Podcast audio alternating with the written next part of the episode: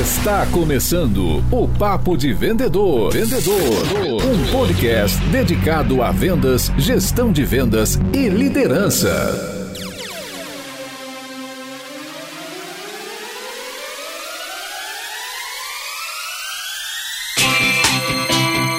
Olá, supervendedores, tudo bem?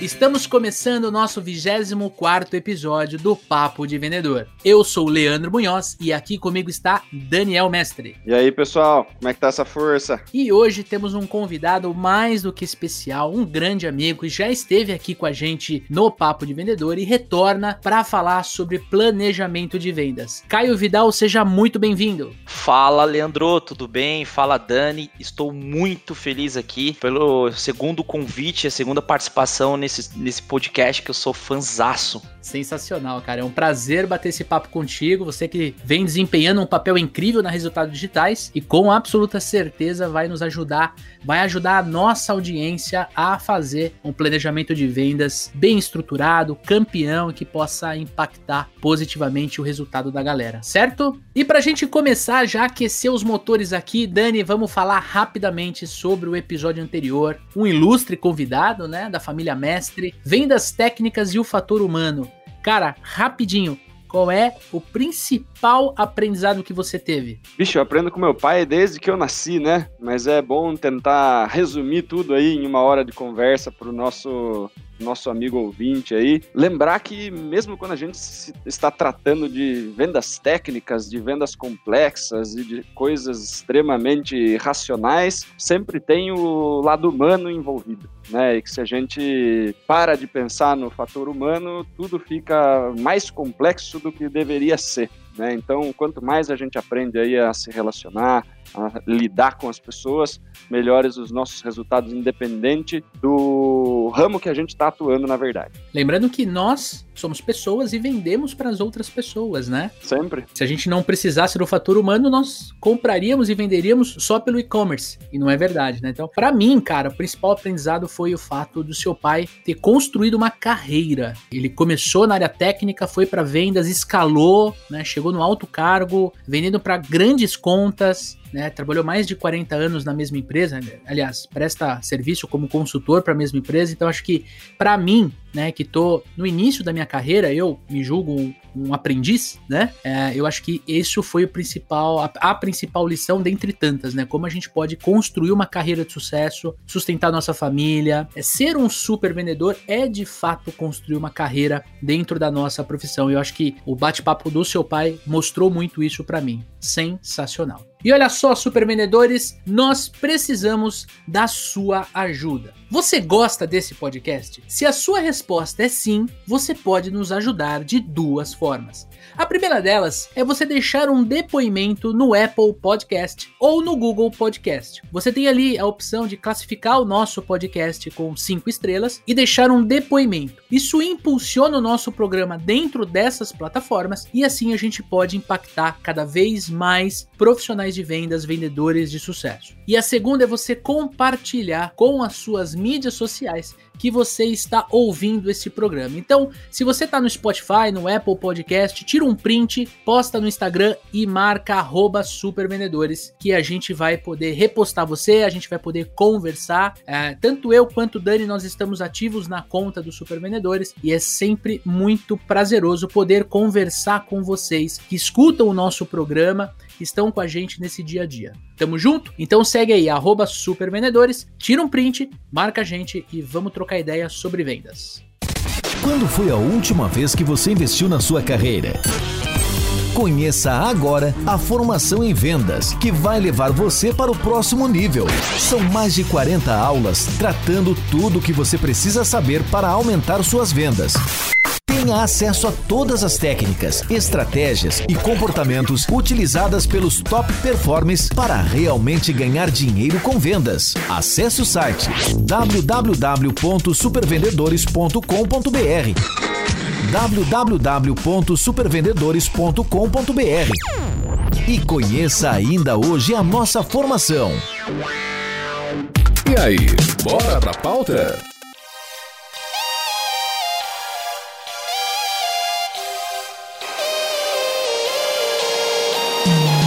Então, iniciando a nossa pauta principal, queria começar, né? Eu sempre gosto de começar pelo começo, como meu avô brinca, né? Ele que me ensinou muito sobre vendas, ele fala, Leandro, sempre comece pelo começo. E a primeira pergunta que eu queria colocar aqui para a gente discutir é: o que é esse tal de planejamento de vendas? Tem várias definições aí do que pode ser um planejamento de vendas e eu gosto bastante de uma aqui que eu vou citar, é que Sales Plan, que a gente transforma, né, é, a estratégia aí do planejamento de venda, a gente chama de Sales Plan, que é uma ferramenta administrativa de vendas que tem o objetivo de realizar um mapeamento do status atual da sua operação, eficiência comercial e produtividade do negócio. Com base nessa análise que você vai realizar desses indicadores, é realizada uma projeção considerando as expectativas de crescimento versus a meta de vendas. Em outros exemplos que eu uso, assim, o planejamento de vendas basicamente é o ponto A, onde você está hoje, vamos planejar o ponto B onde você quer chegar e entre o ponto A e o ponto B, qual é o caminho que vai precisar ser percorrido para você atingir essa meta. Então, na minha visão e uma definição aí mais, mais técnica da palavra, né, seria isso.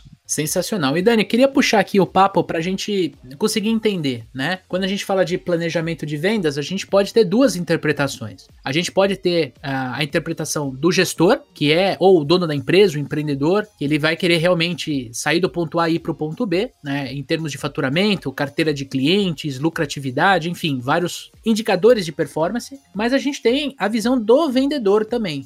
Você que é um cara que treina muito vendedores aí espalhados pelo, pelo Brasil, queria entender, na tua concepção, a diferença do planejamento de vendas para gestão versus o planejamento de vendas para o vendedor, para o amigo ouvinte. Pensando no, no vendedor, né, uma coisa que eu repito para todos os meus alunos, sistematicamente, todos os treinamentos que eu dou, é que o planejamento comercial que é passado para ele pela gerência, que a gerência vai fazer aí é, tudo isso que o, que o Caio está falando, vai separar em pedaços menores e vai jogar a meta para os vendedores. Então, o planejamento do vendedor, ele chega ali com aquele número que o vendedor precisa atingir, né, alguns indicadores, de repente, mas o que eu falo para todos os meus alunos vendedores é o seguinte: a sua meta precisa ser mais alta do que a meta que a empresa te passou, né? Independente do que necessariamente você precisa, né? Por quê?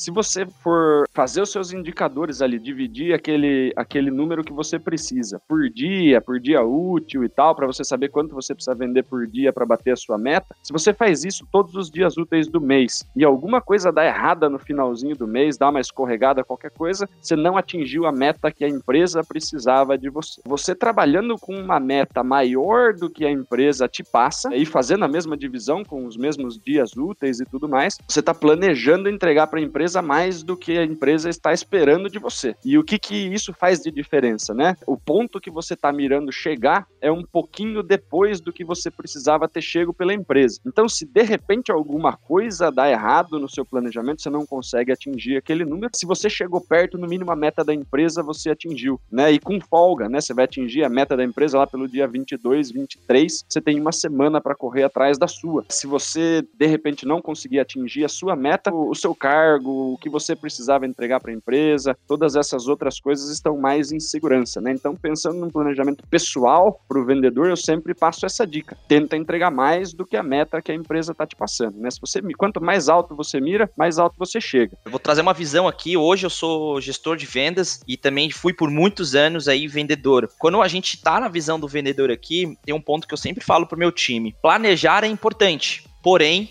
executar é ainda mais. Um dos grandes erros aqui dos nossos vendedores, vendedores aí de outras empresas, é não planejar o seu mês. E aí um ponto que o, que o Dani falou que é bem importante é domine os seus números. Saiba quais são os seus indicadores. O que, que vai fazer você chegar lá e entregar sua meta. Eu gostei do ponto ali, Dani, que você trouxe de estourar e focar acima ali do, do 100%. Isso é um ponto bacana, um baita insight que você trouxe. Mas é isso, é dominar seus números, saber planejar o início do mês, do quarter, do ano e saber exatamente o que você precisa fazer para bater sua meta. Um tempo atrás eu estava conversando com um dos vendedores aqui e perguntei: por que você bateu sua meta? E respondeu: não sei, acho que foi sorte. Eu não acredito que o caminho seria esse. Se a gente sabe o que a gente faz, qual o nosso plano de ação, quais são os nossos indicadores, o que a gente precisa fazer para mexer o nosso ponteiro, para bater a nossa meta, esse é o ponto-chave aqui. E o planejamento ele vai te ajudar justamente nesse ponto. Mas não adianta planejar se a gente não executar e executar bem feito. Acho que esse é um, é um, é um disclaimer que eu queria trazer aqui também. E na visão do gerente comercial, que aí é um ponto do papel que eu tenho,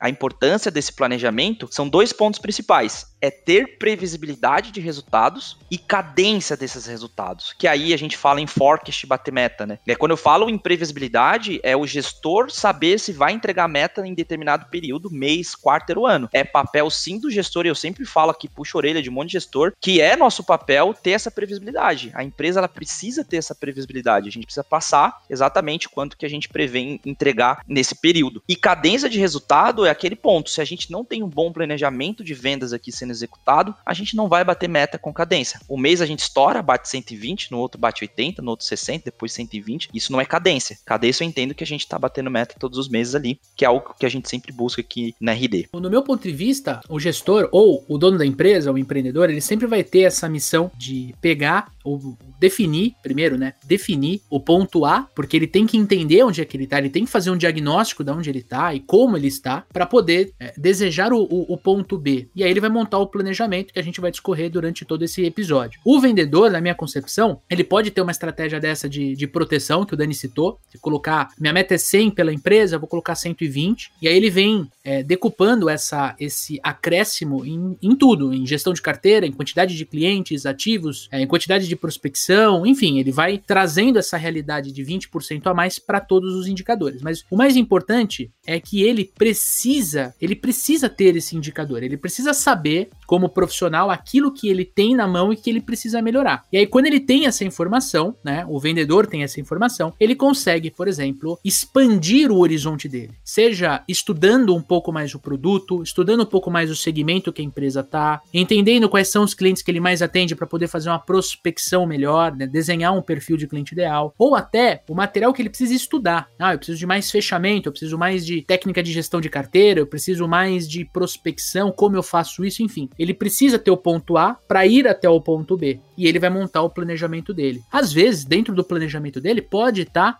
por exemplo, mudar de empresa, né? Ele ir para uma outra empresa, fazer um, um, movimento horizontal na carreira, um movimento vertical, enfim, ele consegue expandir. Queria contextualizar isso porque uma, 90% da nossa audiência ela é formada por vendedores. Então, quando a gente vai falar de planejamento, a gente precisa entender o conceito por trás da palavra e interpretar aquilo que é para o gestor e aquilo que é para o vendedor. É óbvio, e eu até quero alertar para o amigo ouvinte que ele vai estar em contato com várias terminologias que às vezes é mais inerente ao gestor, mas que faz sentido ele interpretar e descobrir como isso pode impactar no dia a dia dele como profissional. Tamo junto? E agora sim, quero jogar aqui na mesa, na nossa discussão, para a gente começar. Definimos Fizemos uma introdução e agora eu quero saber como a gente pode começar a fazer o nosso planejamento de vendas. Para a gente fazer um planejamento, a gente entender o que precisa ser feito num ano, né? A gente está em dezembro, inclusive trouxe esse tema pensando aí em planejar 2021,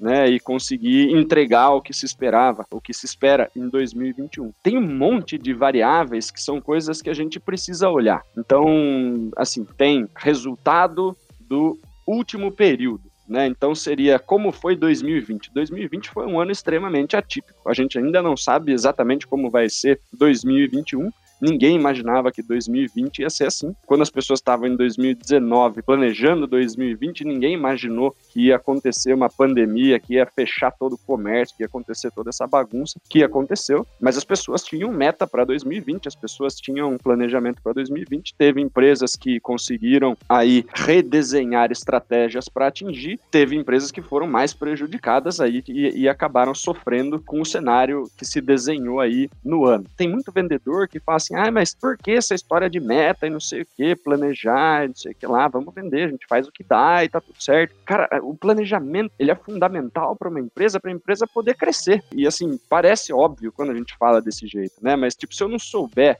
o quanto eu preciso vender, né? Porque o planejamento da empresa não é só um planejamento de vendas. Imagina uma empresa, uma indústria, qualquer coisa do gênero. Ela tem o planejamento, inclusive, de médio e longo prazo, do que, que ela quer fazer. Se ela precisa contratar mais gente, construir mais um barracão, comprar mais máquina, lançar novos tipos de produto, fazer investimento em cima de quaisquer que sejam os planos da empresa, isso precisa de dinheiro. E se eles estão planejando fazer isso esse ano, eles precisam pagar isso esse ano. E vai pagar como? Vendendo, né? Então, muitas vezes os caras falam assim, nossa, mas veio uma meta gigantesca, o que será que aconteceu? Estão querendo ganhar um monte de dinheiro nas nossas costas, estão pressionando a gente para fazer um monte de coisa. Cara, de repente a empresa está planejando uma expansão, está planejando contratar mais gente, está planejando comprar máquina, fazer investimento para conseguir entregar mais coisa para os vendedores vender a preço melhor, outras opções, enfim. A empresa precisa crescer, né? E justamente quando a gente está num momento delicado, um cenário difícil. A gente vai olhar para 2020, como foi 2020, como foi fevereiro de 2020, março de 2020. Foram meses super difíceis. A gente vai planejar 2021 olhando para o período passado e olhando para uma média de cinco anos atrás, dois, três anos atrás, dependendo do, do histórico da empresa, olhando fatia de mercado, olhando os players atuais, olhando um monte de coisa. E além disso,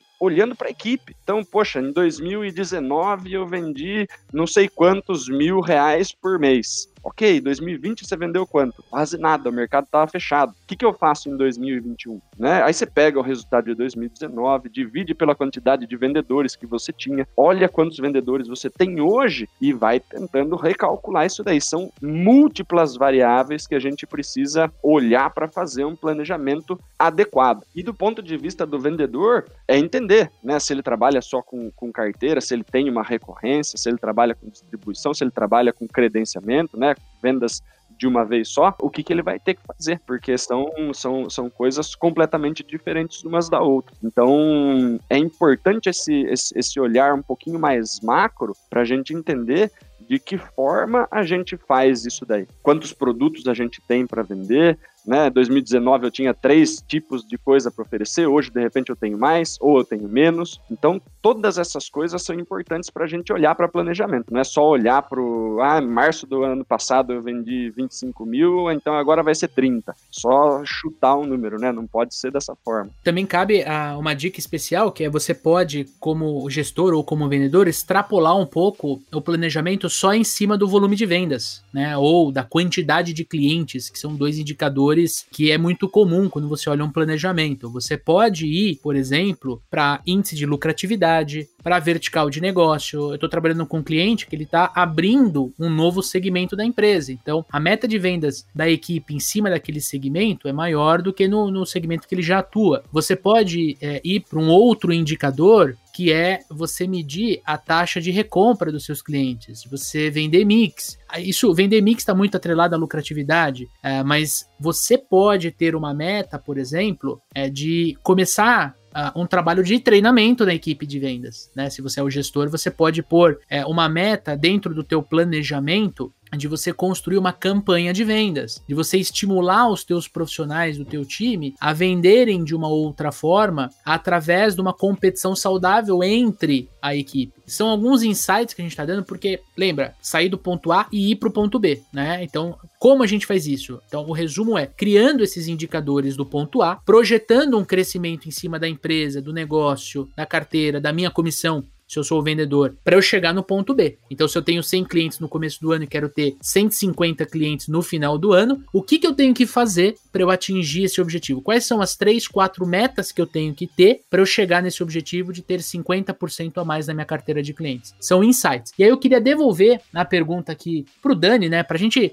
Óbvio, estamos conversando sobre o tema e queria entender quais são os principais pontos que um planejamento cobre. Nós entendemos alguns pontos de partida, mas eu quero entender na visão de vocês é, o que, que não pode faltar, né? Os principais pontos de um bom planejamento comercial. A gente entender o que a gente quer vender, então que tipo de contrato a gente quer vender, que tipo de produto a gente quer vender, que tipo de cliente a gente quer ter, quem vai vender, né? Então, olhar para o time, principalmente, é fundamental a gente olhar para o time. Hoje eu tenho cinco, é a mesma coisa que planejamento de, de time de futebol, cara. Você vai olhar para o seu time, é, eu consigo chegar aonde eu quero com esse time? Ou vou precisar contratar um meia, vou precisar contratar um lateral, vou precisar contratar um artilheiro. Então, assim, muitas vezes eu já vi planejamento, tal, tá tudo redondo, porra, segundo, terceiro mês a gente perde quatro vendedores do time. Aí, durante dois meses ali, você fica com um resultado extremamente prejudicado, você já tá lá atrás. Né? Então você precisa olhar para as pessoas, né? Ver se eles estão prontos para fazer o que precisa, se eles têm todas as ferramentas, se eles estão treinados, se eles já estão maturados para poder trabalhar com aquela meta, né? Porque existe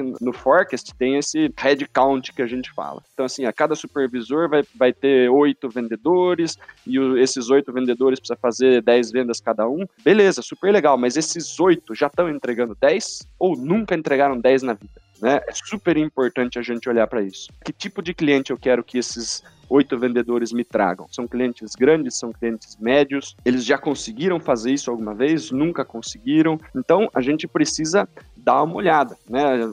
Vendas, é, infelizmente, existe uma rotatividade grande, então isso precisa estar previsto, porque o cara, enquanto ele está ali naquele período de aprendizado, ele não entrega o resultado igual um vendedor que já está no jogo, né? Então, se, poxa, perdi cinco vendedores, eu vou, durante a experiência desses cinco novos, fora o tempo que eu preciso para contratar eles, esses cinco headcounts vão estar vão tá me trazendo zero ou muito pouco, né? E daí você acaba sobrecarregando, né? O supervisor fica super preocupado porque ele tem lá aqueles 80 que ele precisa entregar e só tem três jogando. É, são situações super complexas aí, o Caio deve viver isso aí meio que diariamente. Então, o que a gente vai vender, para quem a gente vai vender quem vai vender, né? E como está o time, né? O que, que eles precisam para poder fazer esse negócio acontecer. É mais ou menos isso que acontece por aí, Caio? Cara, a gente tá super alinhado e você tá trazendo ponto ali que a gente fala de capacity, né? Quantas pessoas eu preciso ter para entregar minha meta. E essa é uma preocupação que a gente tem constantemente, assim. Tem vários cenários que a gente desenha. É, o ideal, realmente, quando você for fazer o planejamento de vendas, você ter o head count necessário para entregar a sua meta. Então esse é um ponto que a gente sempre olha. Então para 2021, quantas pessoas do teu time, baseado no seu histórico de dados, eficiência, qual que é o seu head count que você vai precisar, quantas essas pessoas têm de eficiência, quanto que o vendedor tem de eficiência para entregar aquela meta. É um ponto bem importante que você trouxe. Na minha visão, assim, o, o, os principais pontos de um planejamento é mapeamento do histórico de dados, que aí entra recursos, pessoas, people, ferramenta, pessoas que vão entregar também é importante, né? Não adianta a gente projetar uma meta de venda somente baseada nos vendedores, mas dependendo do tipo de produto que tu entrega, é, tem aqui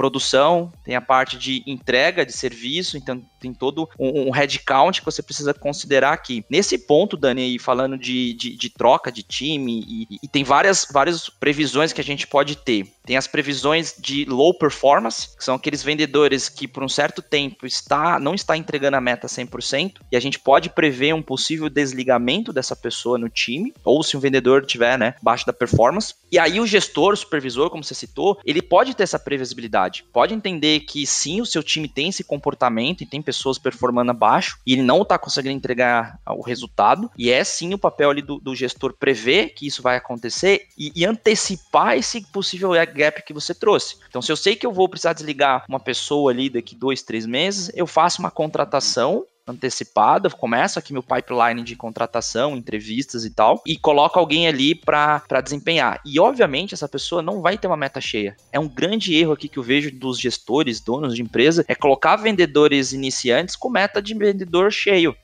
meta de vendedor que já está cinco anos ali. É, ele não vai conseguir atingir esse resultado, ou vai estressar muito ele, ou ele vai acabar desanimando porque ele não vai bater meta. Então a gente tem esse período que a gente chama de ramp up, de rampeamento, que geralmente, geralmente está em torno de 3 a 6 meses. Então, se eu sei que um vendedor novo, se o contrato ele hoje ele vai estar tá performando como um vendedor sênior daqui 3 ou 6 meses, eu preciso me programar, preciso ter um forecast aí também de, de desligamento. E tem aqueles desligamentos que acontecem sem o gestor mapear, que é, bom, tô saindo, recebi uma proposta, tchau. Um top performer, né? Perdeu o Ronaldinho Gaúcho. E agora? E agora que eu faço, né? E aí o que a gente tem como prática, que legal de gestão, é ter um pipeline. Então a gente sempre está entrevistando pessoas. É como fosse prospecção. Prospecção, se a gente para de prospectar, quando a gente volta, demora mais, né, para rampar e a gente ganhar essa, essa tração. E em pessoas, pensando em gerenciamento de times, é exatamente isso. Eu sei que eu vou precisar de pessoas para repor. Alguém vai sair, alguém vai ficar, é, vai ser desligado, enfim, isso acontece. A gente precisa prever. Os gestores de venda precisam prever e ter esse pipeline de contratação. Então, entrevistar pessoas, deixar lá, ó, a gente vai abrir uma vaga ou não tem previsão de vaga, mas você está aqui no nosso, no nosso radar. E um ponto aqui também bacana, o, o Dani que você citou, é sobre a ICP, que tá entre os, os, os, quatro pontos que eu trouxe aqui. Mapeamento do negócio, que é o histórico, metas, então você precisa definir metas aqui, que elas sejam alcançáveis, e aí tem a metodologia SMART. Vocês já falaram aqui, já escutei vocês falando, né, que é específica, mensurável, atingível, realista, tem que ter um tempo. Mas a meta, ela também precisa ter um desafio, que a gente fala. Então pensa assim, você citou aí, ô Dani, que em março teve pandemia e a gente provavelmente não vendeu bem. Tem negócios que prosperaram demais, é o caso aqui do nosso ecossistema de agências. Vejo agências aqui que cresceram muito na, na pandemia. E eu entendo que aqui tem que ter o desafio. Se você olhar somente o histórico aqui de 12 meses, pode ser que tenha um viés de, ja, de janeiro, fevereiro e março. Aí você pode ter uma projeção um pouco mais pessimista, vamos chamar assim. Porém, você precisa ter o desafio. Quanto que você quer crescer? E é um ponto que você falou. Quanto que você quer crescer no ano de 2021? Qual que é o meta desafio? Quanto que você quer faturar? Qual que é o lucro que você busca? Que são outros indicadores além de propriamente analisar faturamento e tal. Então é um ponto bacana que você trouxe aí também. Eu percebi que a nossa resposta ela acabou perdurando muito em três grandes grupos, né? Então estamos falando de pessoas, estamos falando de como essas pessoas vendem, pode ser, a gente pode traduzir o nome de processo, e a gente pode ver também a ferramenta, né? Como o escopo de ferramentas, o que, que ela usa para ela poder fazer a venda. Hoje, o ano de 2020 foi um ano em que boa parte dos vendedores foram obrigados a trabalhar remotamente, inclusive aqueles que faziam field sales, né, vendas externas. Então a gente aprendeu, reaprendeu a trabalhar né? Então, eu acho interessante. Eu tô, eu tô certo? Vocês acham que os pilares ali, é, para a gente construir os indicadores, teriam que. A gente teria que trabalhar com esses três, com essas três grandes verticais? Pessoas, metodologia de vendas, aí entra treinamento e, por último, a parte de tecnologia, na visão de vocês? Respondendo isso, Leandro, eu tenho até uma frase aqui que é PPT Pessoas, Processos e Tecnologia. É o PPT que a gente precisa trabalhar em times de sucesso. É, o primeiro pilar aí, quando a gente fala de, de, de, processo, analisando processo que você trouxe, a gente precisa entender funil de vendas, qual que é o teu funil de vendas, qual que é as suas etapas, quais são as suas etapas, quais são as taxas de conversão de conversões dessas etapas, é, análise de dados do teu funil, do teu histórico ali, e, e, também um alinhamento entre marketing e vendas, e aí se você gera leads outbound, inbound, indicação, networking, etc, mas você tem que ter um alinhamento ali, geração de leads. Então, quando a gente fala em um pilares de sucesso, o processo precisa estar bem azeitado. O segundo pilar aqui que a gente fala em time de sucesso são pessoas. Quando o pilar aqui de processo está bem azeitado, a gente precisa olhar para pessoas. Dentro de pessoas, a gente já falou um pouco aqui de capacity, etc. Eu, eu colocaria aqui na discussão também a parte de contratação, assim, de contratação. É, e quando eu falo em contratação é demore para contratar, mas contrate quando você tiver realmente certeza daquilo. Porque um vendedor, quando você contrata um vendedor ruim, um vendedor desalinhado com a sua cultura, e você tem mais perca de dinheiro aí, estima-se em, em torno de 9 a 12 meses de salário por conta dessa má contratação. Então é um ponto aí que eu gosto sempre de trazer quando a gente vai planejar planejar, precisa planejar também contratação, pipeline, etc. É, um ponto bacana também é cultura e resultado. Não sei se vocês também falaram já sobre isso, mas é, não adianta ter um vendedor aqui, quando a gente fala em cultura e resultado, um vendedor top performance, que ele bate meta todo mês, porém o como tá totalmente desalinhado com a sua cultura. É o cara que faz coisas desalinhadas, vende, vende fora do SLA, mente pro cliente, vende coisas que não podem. Cara, isso não é bater meta. Promete o que não vai cumprir. Exatamente, isso é um risco para a companhia. Se você tem vendedores e um time só de vendedores assim, você está fadado ao, ao sucesso. Você bate a meta e o indicador de churn vai lá para a casa do chapéu. Né? Não adianta muita coisa. Falta consistência no resultado. Exatamente. Quando você estava falando sobre contratação, você falou demore para contratar. Demore para contratar, contrate certo. E uma coisa né, cultural do Brasil. O que, que eu vejo nas empresas? Demora-se muito para mandar embora. Então o, o, supervisor ele fala assim: ah, não, dá uma chance pro cara. Não, não, ele vai, ele vai, não sei o quê. Ele tem uma fé absurda que aquele cara que não entrega faz quatro meses vai voltar a entregar do nada. Então ele fica lá dando chance para esse cara, primeiro, porque ele gosta das pessoas, né? Ele gosta do time, ele sabe que toda vez que ele demite alguém causa um impacto no time inteiro pessoas ficam com medo e não sei o que e tal. As pessoas que gostavam daquele cara que foi demitido ficam sentidos, né? Pô, os caras só pensam em dinheiro, o cara ficou dois meses sem bater meta, foi mandado embora, não sei o que. É pesado, né? O supervisor ele quer manter o relacionamento com o time, fechar a casa, aquelas coisas, é normal. E ele sabe que se ele tiver lá e entregar aqueles 80 10 por vendedor, vamos dizer, e ele tem, e ele tá com cinco vendedores, ele tá fudido para entregar, né? Então ele quer ter sempre o time cheio. Porém, quando você tá com dois ou três no seu time que não bate meta, você passa um recado muito ruim para os outros cinco que tá batendo, né? Que é assim, se você não bater, beleza, vai ficar aí igual esses outros três que também não bate né? Então aí, então além de você passar uma mensagem errada, né? Você está remunerando essa pessoa que não está entregando o resultado. Isso custa dinheiro para os supervisores que trabalham por centro de custo, por polo, essas coisas assim. Cara, o custo de, da equipe dele é o custo de uma equipe de oito pessoas e o resultado é um resultado de uma equipe de cinco pessoas. Então custa muito dinheiro. Né? Então manda embora rápido. Lógico, faz o que precisa fazer. Não estou falando para você mandar embora o cara no primeiro mês porque ele não bateu o meta. Você tem que dar o treinamento adequado, você tem que fazer a rampagem do cara. A partir do momento que ele tem tudo que ele precisa para bater a meta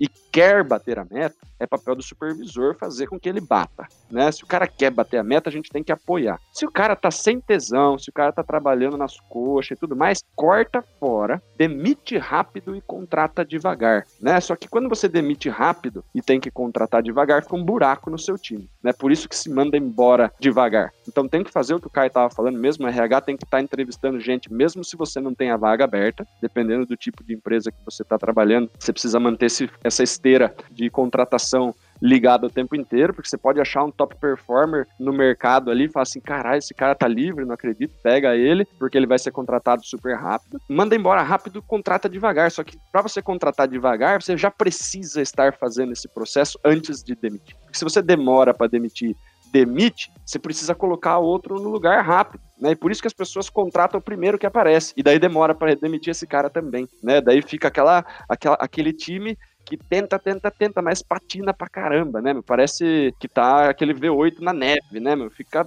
sai com a traseira e não, e não sai do lugar. Acham que isso é um indicador que tem que estar tá no planejamento? Porque assim, a gente, a gente tá falando, dando muito insight, falando muito sobre recrutamento e seleção, mas trazendo para a realidade do planejamento. É algo que tem que estar tá como indicador ou teriam outros indicadores é, um pouco mais sólidos para o gestor se preocupar? É um dos principais indicadores que faz o gestor não bater meta. Olhar para as pessoas pessoas e, e, saber que aquele time não vai ser campeão do campeonato, entendeu? E, e, que vão ter lesões, então você precisa ter banco de reserva, que é a pessoal fazendo recrutamento de seleção antes, você precisa ter um cara treinando, você precisa ter preparador físico, você precisa ter tudo, né? Senão o time não ganha. Você pode ter um time legal, um técnico bom, né? Se você não tem banco, se você não tem né, departamento médico, se você não tem o departamento de futebol para fazer outras contratações, o time não ganha. Ele pode ser um bom time, ele vai ganhar algumas partidas, mas não ganha o campeonato, não vai bater a meta do ano que a gente precisa. Então, o problema de pessoas, quando você olha para um planejamento de um ano, e você está falando de, do planejamento de uma empresa, com, uma, com equipes grandes de vendedor, vários supervisores, várias equipes, isso daí faz total sentido você pensar nisso, porque esse problema vai acontecer, né? Não é uma coisa que de vez em quando acontece. Perfeito. Quais outros indicadores a gente pode trazer para o amigo ouvinte? Falando de indicadores, eu costumo fazer uma analogia com dieta, assim. É, eu acho que boa parte da, das pessoas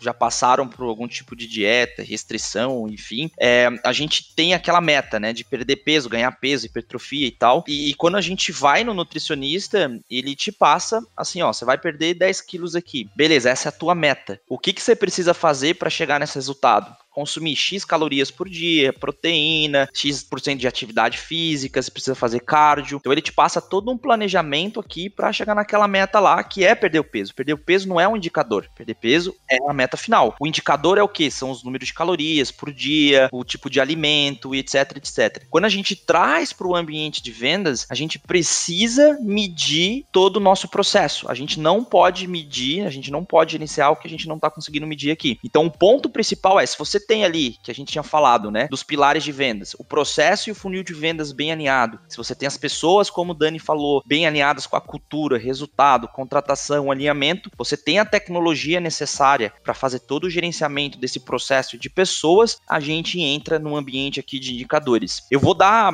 ah, exemplos aqui do que eu faço, do que eu gerencio aqui do meu time, tá? A gente tem basicamente três grupos de indicadores que a gente olha para analisar a performance do time. O primeiro indicador que eu olho e todo dia, assim, é, é, é diário, é, é, é hora em hora, tô atualizando o dash, o dashboard aqui de resultados, é geração de novas oportunidades. Quando eu olho aqui o período, a gente tem a meta mensal aqui na RD, do dia 1 ao dia 30. É, quando eu olho esse período, 70% do meu resultado, ele vem de novas oportunidades. Ou seja, o vendedor ele abriu e fechou essa oportunidade dentro desse período, dentro desse mês. 70% do meu resultado vem daí. Então, se eu sei dessa informação com base no meu histórico, com base na minha análise, eu vou projetar, fazer o planejamento aqui baseado exatamente nesse indicador. E aí entra a granularidade. O que eu vou fazer para levantar a oportunidade? Quantas oportunidades eu vou levantar? Quem são a, os parceiros, a carteira, os clientes? Quantas calls eu preciso realizar para gerar esse volume de oportunidade? Então, esse é um ponto, geração de OP.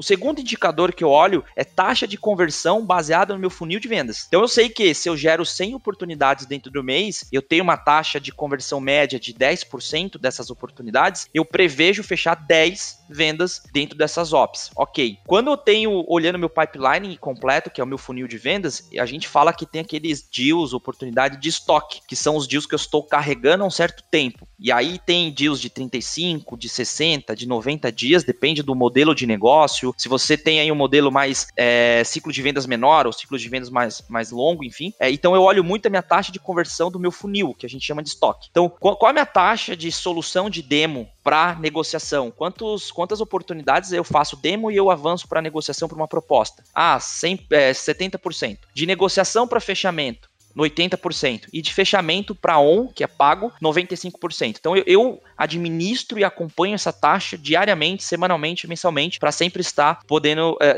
ver, verificar se eu estou on track com o meu planejamento. E o terceiro indicador aqui, o Leandro e Dani, que, que a gente olha muito, cara, e eu, eu super recomendo, é o volume de ligação, principalmente em home office. Quando a gente está num ambiente home office, como eu vou saber se meu time está sendo produtivo? Ou até para identificar se tem algum comportamento fora do padrão. Então, vou te dar um exemplo. Uma semana, geralmente, a gente tem 20, 30 ligações por dia por, por vendedor. É a média aqui que a gente tem. Então, se eu tenho um time operando nesse volume, eu entendo que minha operação está saudável e está on track. Se eu vejo um desnível, por exemplo, de ligação aqui de 7, 5, 3 ou nenhuma ligação no dia, alguma coisa aconteceu com aquele vendedor. Aí entra a parte de gestão de coach aqui. Pô, Leandro, tô vendo aqui e tal. Ontem eu vi que você não realizou nenhuma ligação, cara. Tá acontecendo algo? Posso te ajudar? Como que eu, Caio, aqui, posso ficar disponível para você? Geralmente, geralmente é algo que tá acontecendo. Pô, pô, ontem eu não tava bem, passei mal, tive que levar tal pessoa no médico. Então são os indicadores me mostram o comportamento do time. E esse comportamento você precisa estar olhando diariamente. Se você tem uma ferramenta tem um processo bem construído, um playbook, e tem pessoas, você, você consegue monitorar. Você percebe, Caio, que tudo isso que você falou acaba ressoando, né, nas pessoas, nos processos e na tecnologia. Isso tudo culmina. Então, acho que o planejamento, quando você tem a informação real daquilo que está acontecendo, uh, ignorando que 2020 foi um ano atípico, né, mas se você olha no horizonte, por exemplo, de quatro anos para trás, olhando ano a ano, você consegue estruturar melhor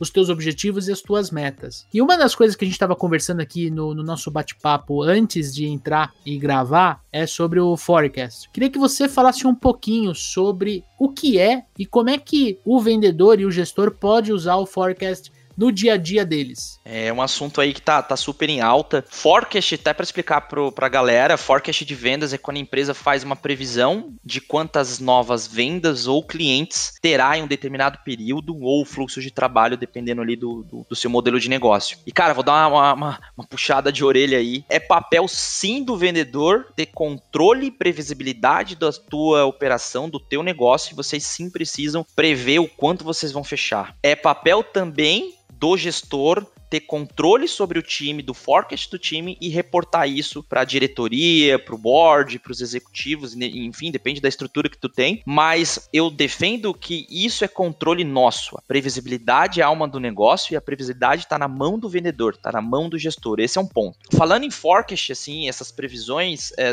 eu vejo que tem três benefícios principais, Leandro e Dani. Primeiro é a previsão de receita a curto prazo. Se eu sei que vai entrar X mil reais nesse mês de acordo com o que o meu gestor meu vendedor tá me passando, eu sei se eu posso investir, posso comprar novos equipamentos, eu posso projetar novas contratações. Então você tem essa previsão e você consegue ter uma planilha financeira acompanhando esse forecast de venda. Se você simplesmente coloca o dedo aqui no ar e fala, ah, eu acho que eu vou fechar, teu negócio tá fadado também em sucesso. Você não vai ter uma operação saudável, a gente chama PNL, os indicadores de saudabilidade do negócio vai estar tá, tá batido. É, o segundo ponto é o plano de ação. Se você sabe que o time de vendas nesse mês está projetando entregar 60% do, da meta, você vai ter algum tipo de, de consequência lá na frente, seja receita, seja time, seja capacity. Então você precisa ser, obviamente, aqui muito preparado, muito previsível para realmente entender o cenário atual. Ou o cenário positivo. Se vendas fala assim, vou entregar 120% da meta esse mês. O time de CS, o time de entrega, o time de produção, seja o produto que tu tá trabalhando, vai ter que correr, cara, acelerar aqui para poder é, entregar o resultado e o sucesso para os clientes que estão chegando. Se a gente está prevendo que a gente vai estourar a meta, o outro time ali que vai segurar também essa, essa bomba, vamos chamar assim, vai precisar se preparar, você precisa ter um plano de ação. E o terceiro e mais importante, porquê do forecast, é cadência de resultado. Todo time de venda deve buscar a cadência de resultado. Assim, eu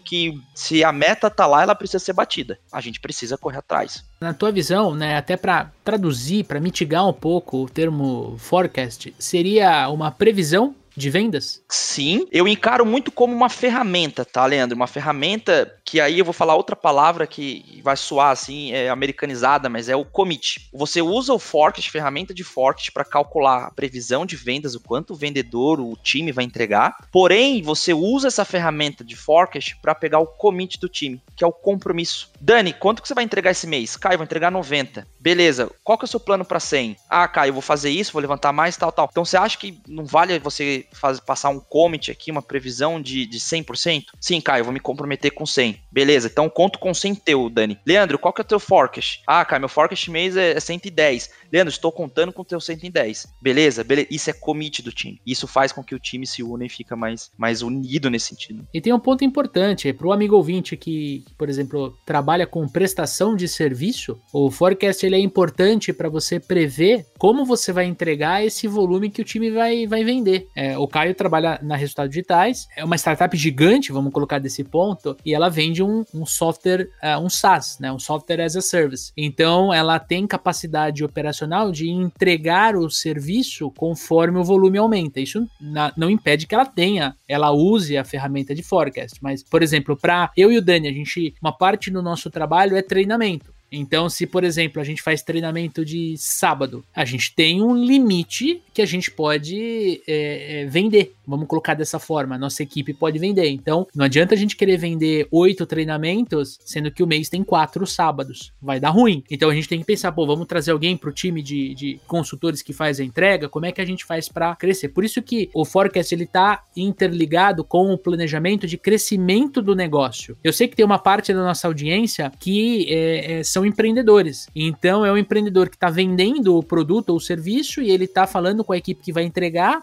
às vezes ele que entrega, é, então fica tudo dentro do mesmo chapéu. Por isso que é importante, às vezes, você separar, e aqui vem uma dica minha: você separar o Leandro que vende, do Leandro que entrega, do Leandro que cobra, do Leandro que negocia com fornecedores, que é o comprador da empresa, enfim, você precisa ter essa visão. Show de bola, pessoal. E quais seriam, assim, para a gente poder fechar esse tema, né? Quais seriam as considerações finais de vocês? Para fechar aí, eu, eu colocaria no, como último tópico rituais eu vejo que, por exemplo, de forecast, de planejamento, de gestão de time, gestão de people, de vendedor, enablement, como o Dani falou, né, que é a parte de treinamento. Então, estruture o teu time e pensem para 2021 no planejamento quais serão os rituais para que você faça essa máquina rodar de forma mais azeitada, que os processos eles andem de forma fluida, que as pessoas estejam em sincronia, que as tecnologias também auxiliem você ali para entregar a meta e o planejamento. Então, os rituais são super importantes. Dicas aqui: forecast semanal, semana a semana, sente você gestor com os vendedores e bata novamente, faça novamente esse forecast para saber se a operação está está alinhada. Reuniões todas segundas-feiras das 9 às 10, horário oficial de vendas, eu acho, em todas as empresas, que é aquele batidão, galera, é isso, a semana é essa, o desafio é esse, oportunidades geradas, qual é o deal, qual que é a oportunidade, vamos fechar, não vamos. E galera, não esqueçam, assim, dos momentos de descontração. A gente não tá mais no momento aqui presencial, algumas empresas já, estão evoluindo, mas como RD e outras aí que eu conheço que está em momento home office, tentem trazer esse momento de descontração, o cafezinho, o happy hour. Então cuidem das pessoas, cuidem dos nossos vendedores. O vendedor aqui é uma das melhores profissões da vida. Eu falo que eu sou vendedor nato, eu amo a nossa profissão e, e a gente precisa cuidar desses nossos times, assim. Não é só cobrar, vamos lá, bater meta, vamos dar-lhe. A gente precisa ter esse cuidado, desenvolver o time, treinar o time para que a gente tenha um time constante, um time que a gente consiga entregar meta de forma constante. Acho que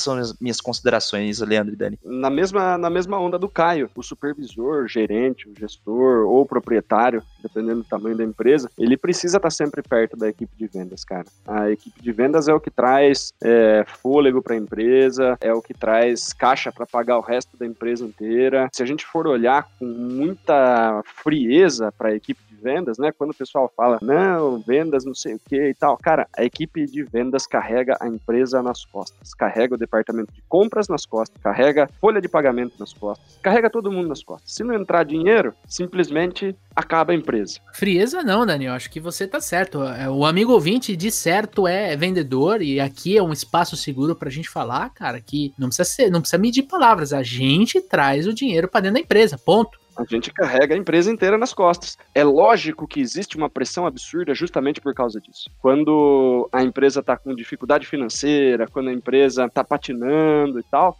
os vendedores precisam ser linha de frente e falar assim, cara, vamos retomar essa porra, entendeu? E ir para cima e fazer o resultado acontecer, porque é com dinheiro que resolve o problema dos outros é, setores. Justamente por causa disso, né, a gente precisa ter essa reunião. Algumas empresas é das 9 às 10, algumas empresas é das 7 às 8 da manhã, segunda-feira, para falar o quê? O que, que a gente vai fazer essa semana? Aonde cada um vai tirar o resultado essa semana. E tão importante quanto a segunda-feira, a quarta e a sexta. Né? Então, segunda-feira, o que vamos fazer, onde cada um vai, quanto cada um vai entregar, visualização da semana, quanto cada um vai vender, quanto cada um se compromete a trazer. Quarta-feira, como está sendo a semana? Quarta-feira, aí 17 às 18 ou 18 às 19, tanto faz. Mas como está a semana, quais são as objeções que estamos enfrentando, quais são os pepinos que estamos é, lidando, e aí é a hora do supervisor brilhar. Aí é a hora do treinamentinho semanal, de conversar sobre as objeções, conversar sobre as dificuldades que estão tendo, motivar, dar mais ferramenta e aquela pílula de estou crescendo semanalmente. Precisa ter esse bate-papo toda semana, toda semana. E sexta-feira, aquele finalzinho de dia de sexta-feira ali, 16 às 17, que ninguém consegue vender mais nada porque todos os tomadores de decisão já estão abrindo a latinha de cerveja. O que aconteceu na semana? Quem falou que ia entregar X conseguiu entregar X, não conseguiu entregar X, ficou quanto para outra semana, o que, que a gente tem de oportunidade que já vai estar, tá, que a gente vai conversar na segunda seguinte. Né? Então, assim, segunda-feira, preparação, planejamento, motivação. Todo mundo sabe o que precisa fazer. Quarta-feira, estamos conseguindo entregar, como consigo colaborar com a equipe. Quarta-feira é apoio. E sexta-feira, fechamento. Então, fizemos motivação e planejamento, fizemos treinamento e apoio e fizemos cobrança na sexta. Então, para amarrar tudo e você, né, o gestor conseguir ali com aquela sexta-feira já planejar para segunda do tipo, né? Última, última, última semana do mês. Galera, ó, Sensacional. Duas semanas a gente não conseguiu entregar tudo, vamos somar tudo que a gente está devendo, o indicador por dia vai ficar mais pesado para todo mundo, redistribui, faz a segunda-feira de novo, quanto cada um vai trazer, aonde a gente vai buscar, o que, que ficou das semanas anteriores, aonde a gente vai buscar novos negócios e pau na máquina. Se só a quarta-feira não está funcionando de treinamento, faz na terça, quarta e quinta no final da tarde, apoio. É, tem, tem muita empresa, né, Dani? Tem muita empresa colocando o nosso podcast dentro do, dentro do programa de, de treinamento da equipe, né? Colocando a galera para ouvir. É, é uma forma. Eu já vi, já vi pessoal da nossa comunidade colocando o vídeo do YouTube, que é mais curto, 10, 10 minutinhos. Eu acho que o importante para a gente fechar é ter o ritual, né? É o gestor conseguir, por exemplo, eu tava hoje numa empresa, distribuidora de aço. Falei, gente, é daily meeting, é 10 minutinhos, a equipe em pé. E aí, como é que foi ontem? Como é que foi ontem? Atualizou o CRM, a gente tá implantando o CRM, né? Inclusive é o RD Station CRM. E aí, tá usando? Quantas cotações estão dentro do, da, da, ferramenta? Cadastrou cliente, quer dizer, é o gestor de tal ritmo daquilo que a equipe está conduzindo, né? Olha só, temos um excelente programa no ar tá? Falamos do planejamento de vendas, da visão do gestor versus a visão do vendedor, demos insights de como você pode criar o seu planejamento, a gente falou dos principais pontos que um planejamento tem que ter, falamos dos indicadores e fechamos aqui falando de forecast e de ritual né? De você ter um ritual com a tua equipe. Vendas é emoção, é técnica, é ciência, claro, mas é, nós somos seres humanos. O vendedor tem que estar tá pilhado, o vendedor tem que estar tá com aquela vontade de vender, né? Eu tenho um ritual Tá? Eu tenho um grito de guerra que eu faço sozinho, né? No meu home office. Quer dizer, faz eu e a minha filha de 3 anos, porque eu ensinei ela a fazer e é a coisa mais incrível. Eu vou fazer o seguinte: quem me mandar aqui no arroba supervendedores uh, um, uma mensagem pelo Instagram, eu vou mandar um vídeo deu e da Milena fazendo o nosso ritual aqui de vendas. Por quê? Porque o vendedor também tem que ter um ritual, ele tem que ter uma forma de chamar a energia que está dentro dele, a energia vital dele do seu dia, né? Eu faço isso de manhã porque eu quero estar tá pilhado e, e toda call a gente a gente tem que entrar sempre muito seguro e muito preparado, mas também com uma energia lá em cima. Fechado, pessoal? Vamos para o momento Botini?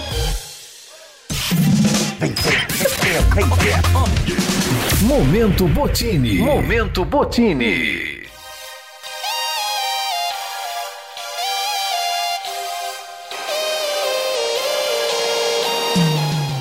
E para começar o momento Botini, quem que vai passar a nossa primeira referência? Cara, posso ser aí o puxar esse bonde. Vou fazer uma indicação de uma série que me pilhou. Você falou muito sobre energia e tal. Eu sou um cara que acredita muito nisso e vou indicar aí para vendedores e principalmente para gestores. É uma série do Netflix que chama The Playbook. É, são cinco episódios e cada episódio conta a história de um líder de um time de, de esporte futebol americano, tem do basquete, e enfim, aí cada episódio conta a história de um líder, como que ele lidou com o time, como ele transformou um time num super time e quais foram os desafios que esses times enfrentaram. E desde motivação, desde pessoas ali desmotivadas e, e, e técnicas e etc. Então, super dica aí pra, pra gente pilhar um pouco mais nesse final de ano, barra 2021. Show de bola, cara. Eu vi no Netflix aqui, assisti o primeiro episódio e é sensacional. Eu assino embaixo aí. Boa dica, Caião. Olha só, os últimos 30 dias, é, para mim, pessoalmente, foram dias muito intensos, gente. Então eu não, não consegui, eu não tenho um momento botine estruturado aqui, tá? Eu acho que a única coisa que eu fiz foi conseguir desligar um pouco a mente antes de dormir e assistir uma série chamada Mandalorian, do Disney Plus. É uma série que tá conectada com o universo Star Wars, o qual eu sou fanzaço. Foi essencial para dar uma desligada, gente, porque realmente esses últimos 30 dias